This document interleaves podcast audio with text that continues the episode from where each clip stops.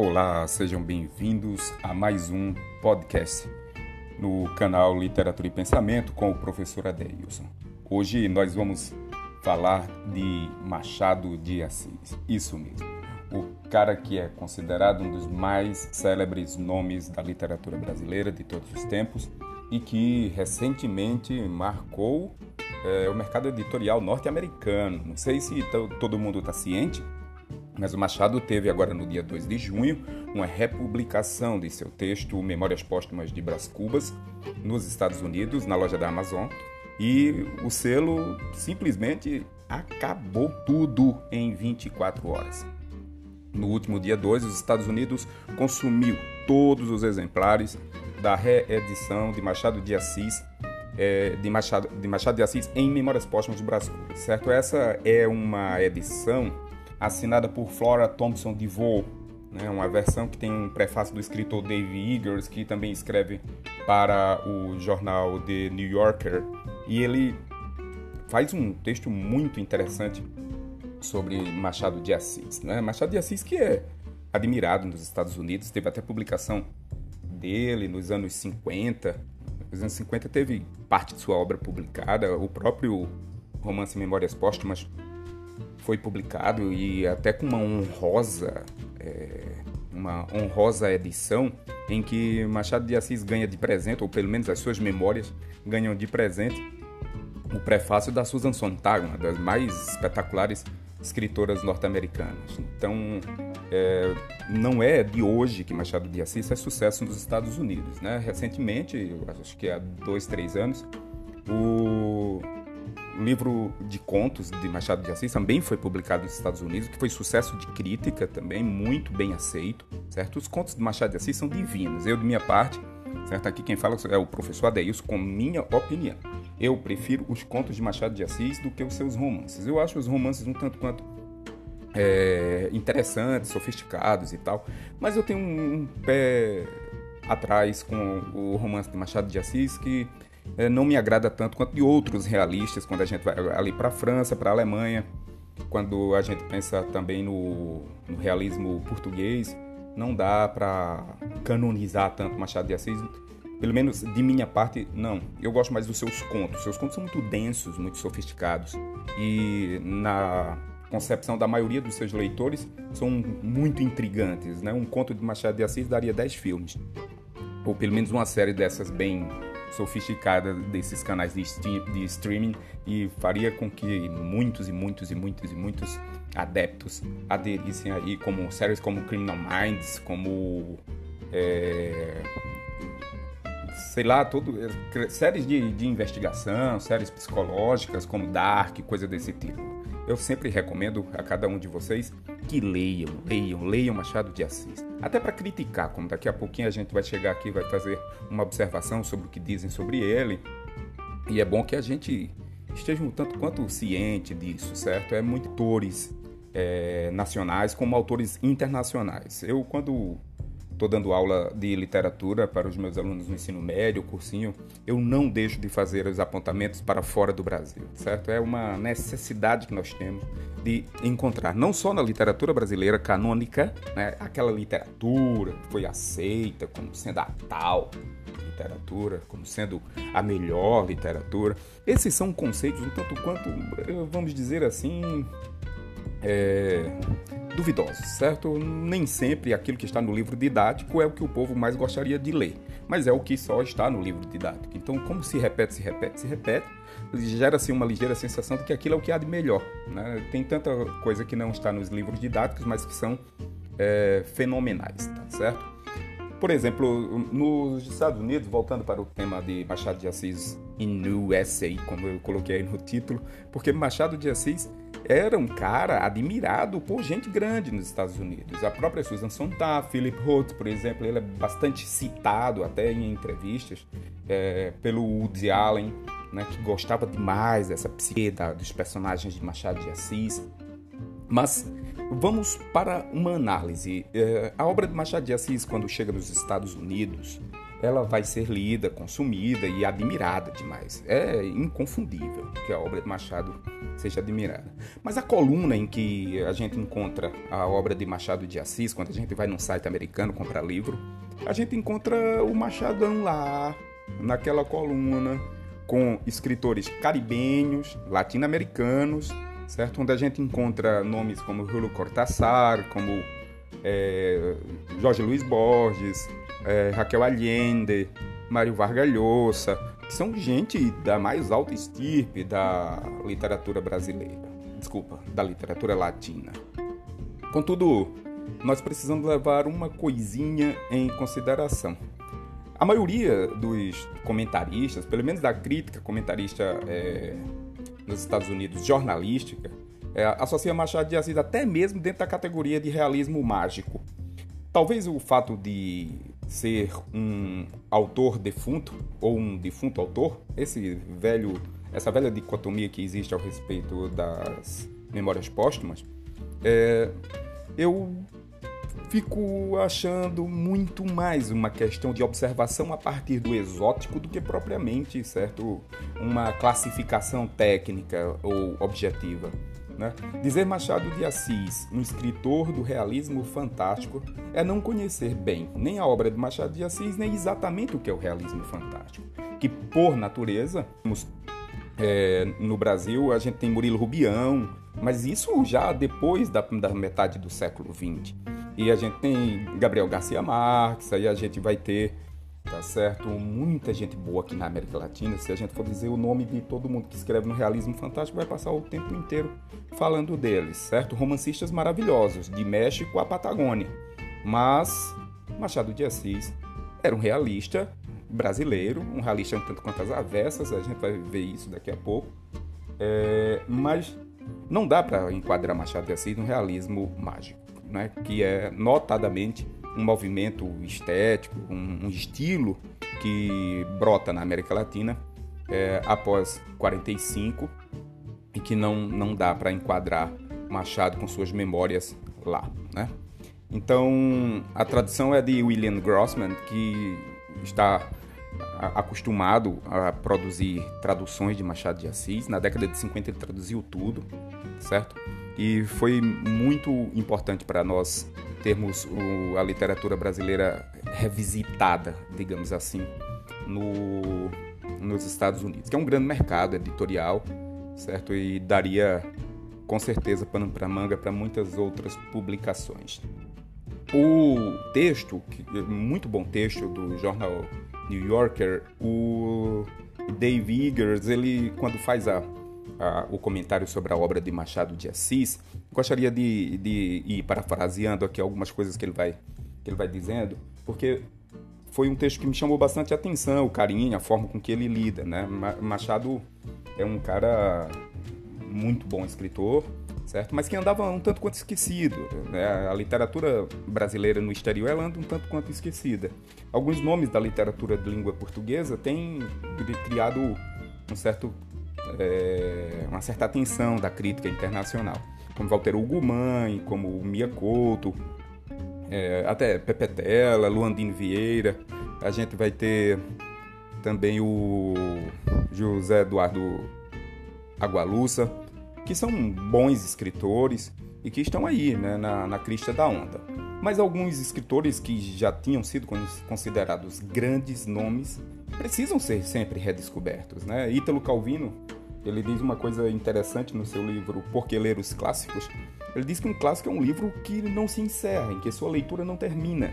Todas as vezes que nós nos deparamos com um livro, um livro que é um clássico e que nós fazemos a leitura desse texto, certamente esse texto duplica, né? Ele tem uma visão, o sujeito leitor tem uma visão completamente distinta. Ler Machado de Assis com 18, ler com 28, ler com 38, são três leituras absolutamente prazerosas, mas absolutamente distintas pelo universo, formação que o leitor vai ter e a interação que ele vai ter com a exegese, com a construção do enredo.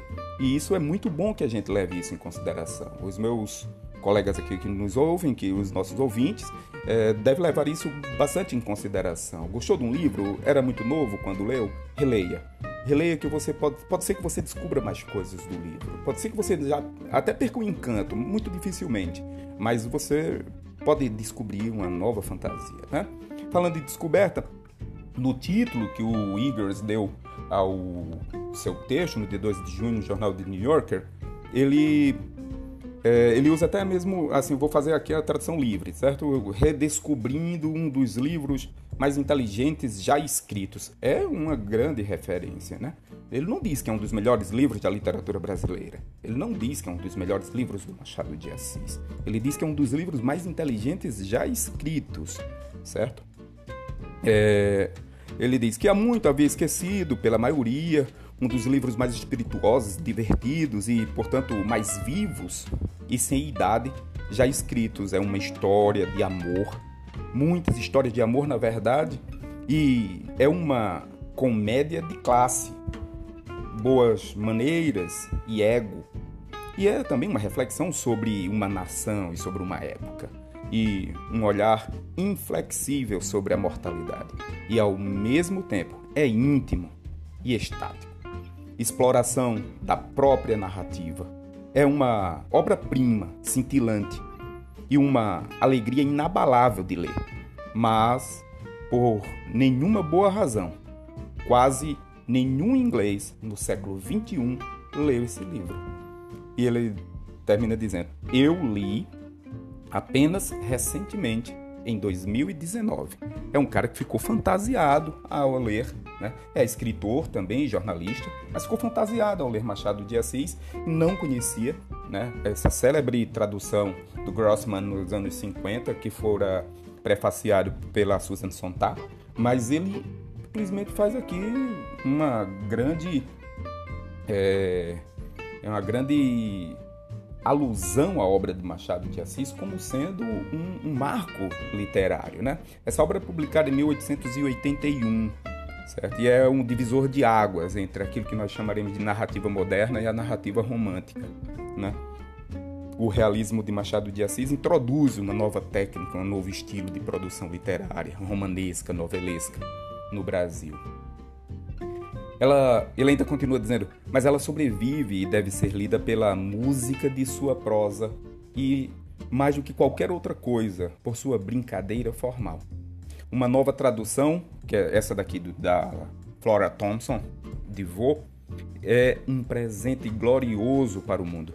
Porque brilha, porque canta, porque é muito engraçado e consegue capturar o tom inimitável de Machado ao mesmo tempo mordaz e melancólico, autolacerante e romântico. Seu narrador Brás Cubas está morto. Ele conta a história de sua vida desde o túmulo e talvez porque não tenha mais nada a perder. Está morto e tudo. Ele conta a história exatamente como ele quer, sem se prender às convenções. O romance se desenrola em capítulos breves e brilhantes, tudo aquilo que a gente já conhece de Machado de Assis. Eu queria chamar a atenção aqui para um aspecto sobre essa noção do autor morto, do morto autor. Essa é uma brincadeira que Machado vai fazer aí quando ele, de certa forma, ele coloca a voz de Brás Cubas em Brás Cubas morto a capacidade que Machado de Assis teve ali naquele momento foi uma coisa muito interessante mesmo. Porque ele dá a Brás Cubas a capacidade de dizer tudo e tudo que se pensa, tudo que se imagina daquela sociedade oitocentista do final ali do, da segunda metade dos anos 800. Ele dá àquele personagem a capacidade de dilacerar, a capacidade de esfolar, de tirar a pele daquela sociedade. Entretanto, ele não faz como deveria fazer. Machado de Assis tem um seu discurso um tanto quanto, vamos dizer assim, é, ele tenta ser o narrador da coisa mais livre, mais espontânea, mais leve, mais solta. Mas quando a gente pega a obra de Machado de Assis, ela é um tanto quanto intimista. O personagem fala muito de si, mas a explosão desse personagem, tá certo? Para que ele seja uma representação típica de uma categoria, eu, eu, particularmente, eu vejo que Machado de Assis ele fica acanhado, né? Talvez por um processo, aqui salve o meu olhar crítico, talvez muito mais por um processo de embranquecimento do seu discurso, né? Machado de Assis ele resiste de certa forma a dar voz e vez às personagens marginalizados. Talvez ele poderia ter feito é, uma, vamos dizer assim, uma, uma cadência nas suas mulheres, nas mulheres Machado de Assis, para ser um realista, típico realista, como era o Gustave Flaubert, como era o, o Essa de Queiroz, tá certo? Se a gente parar para pensar, a personagem de Machado de Assis é, é sôfrega. Os personagens marginalizados que deveriam ganhar voz, como é típico do realismo, são, por exemplo, as mulheres. Né? Você pega uma obra como é, Dom Casmurro, Capitu é completamente silenciada. Né? Hum, ao contrário de uma personagem sofisticada como é a personagem Emma Bovary, do, da célebre obra francesa Madame Bovary, do Gustave Flaubert, certo? Que é, Bovary protagoniza a cena. Bovary se, se lança a cena. Ela, ela, ela é iconoclástica, certo? Ela vai comer o pão que o diabo amassou, mas ela vai, é, ela vai levantar a bandeira, ela vai sofrer porque ela reage, certo? Mas Machado de Assis, de certa forma, é, é como se ele tivesse diante de uma sociedade é, que sentia necessidade de falar, de gritar, e Machado com, continua fazendo um, um, aquele comentário, de certa forma até reacionário, colocando o negro na nulidade silenciosa, colocando a mulher na sua é, nulidade silenciosa também. Né? Hora nenhuma Capitu é chamada à tona. Hora nenhuma Capitu é chamada. Okay? Então é como se fosse assim um, um Machado de Assis que assume tá certo? o papel daquela sociedade ali, daquele, daquele momento é, opressor que nós vivenciávamos do final do final do Império e o começo da República ali aquele momento em que uma república esmaga o império, uma república que vem anunciar aí uma nova era e tal, e Machado de Assis reagindo a essas transformações, certo? A, a mulher de Machado não vai brilhar, a mulher em Machado de Assis vai ser obscurecida, né? As personagens de Machado de Assis são sempre delegadas a um lugar menor, a um lugar de silenciamento. Né? Veja Dona Severina do conto Uns Braços. Machado de Assis joga Dona Severina num certo silenciamento, ela usar blu a, a blusa aliás, o vestido com os braços de fora, a faz uma mulher extremamente ousada e vulgar, que se apaixona e que se insinua de certa forma, sendo ela casada para um jovenzinho que trabalha para o seu marido. Então, não importa qual seja a personagem de Machado de Assis, a personagem dele, ela não é uma personagem explosiva, bombástica, uma personagem que vai sair. A personagem feminina é legada a um certo silenciamento. Né? Eu não me conformo muito com, com esses posicionamentos machadianos. Ah, mas ele tem que escrever como você pensa? Eu não estou dizendo isso. É o meu olhar de crítico, o meu olhar de quem analisa a obra de um dos escritores mais renomados e que carrega consigo a bandeira de ser um escritor realista. Mas quando a gente vê a proposta do movimento, né? a proposta da estética realista, a gente sente falta, tá certo, desse embate. A gente sente falta do impacto, tá certo, que é bem típico dos realistas de afrontamento, certo? De, de certa forma, de, de levante, tá certo, contra o sistema estabelecido na propositura de uma de um mundo de um mundo é, diferente, de um mundo que reage às opressões de uma sociedade burguesa europeia, que naquele momento dominava, tá certo? Todo o contexto de formação cultural. E em Machado de Assis, a gente vê esses personagens um tanto quanto assim silenciados. Como, por exemplo, fica muito claro a aproximação de Capitu para Bento é porque Bento tem uma classe social mais elevada e a família de Capitu faria muito gosto de ela estar com aquele rapaz. Então, eu acho que dava para Machado ter aderido um pouco mais, tá certo? Mas talvez a sua verve romântica, como ele no passado houvera sido, né, abolindo ali a sua produção romântica a partir do ano de 1880 e passando né, a escrever os seus romances realistas, Machado tenha escolhido esse caminho um tanto quanto reacionário e mais conservador. Mas era um liberal, né? É, é um comportamento muito típico do liberalismo da época que tem progressos de um lado e, de certa forma, um reacionarismo de outro. Certo? Pronto. era essa a minha abordagem, falar aí porque foi tão importante Machado de Assis ter chegado aí no mercado editorial norte-americano de novo. Né? Mais uma vez, nós estamos aí representados é, no exterior, ainda bem com um grande escritor que nós, por mais que tenhamos nossas reservas, não dá para negar que é um excelente, certo? Um excelente escritor, um excelente novelista, romancista, contista brasileiro, jornalista, crítico, ensaísta. Machado de Assis foi sim, certo? E será e continuará sendo para o nosso legado de nossa literatura um grande nome, um, um, um esteta, um sujeito fantástico, formidável. Ok, meus amigos, muito obrigado pela paciência de nos ouvir. Espero que estejam aqui de novo. Sigam aqui o nosso canal. Vai ser uma satisfação estar sempre voltando com novos temas para discutirmos, conversarmos, tá certo? E irmos mais adiante. Ficamos aqui. Um beijo, um abraço do professor Adeilson e até o nosso próximo podcast.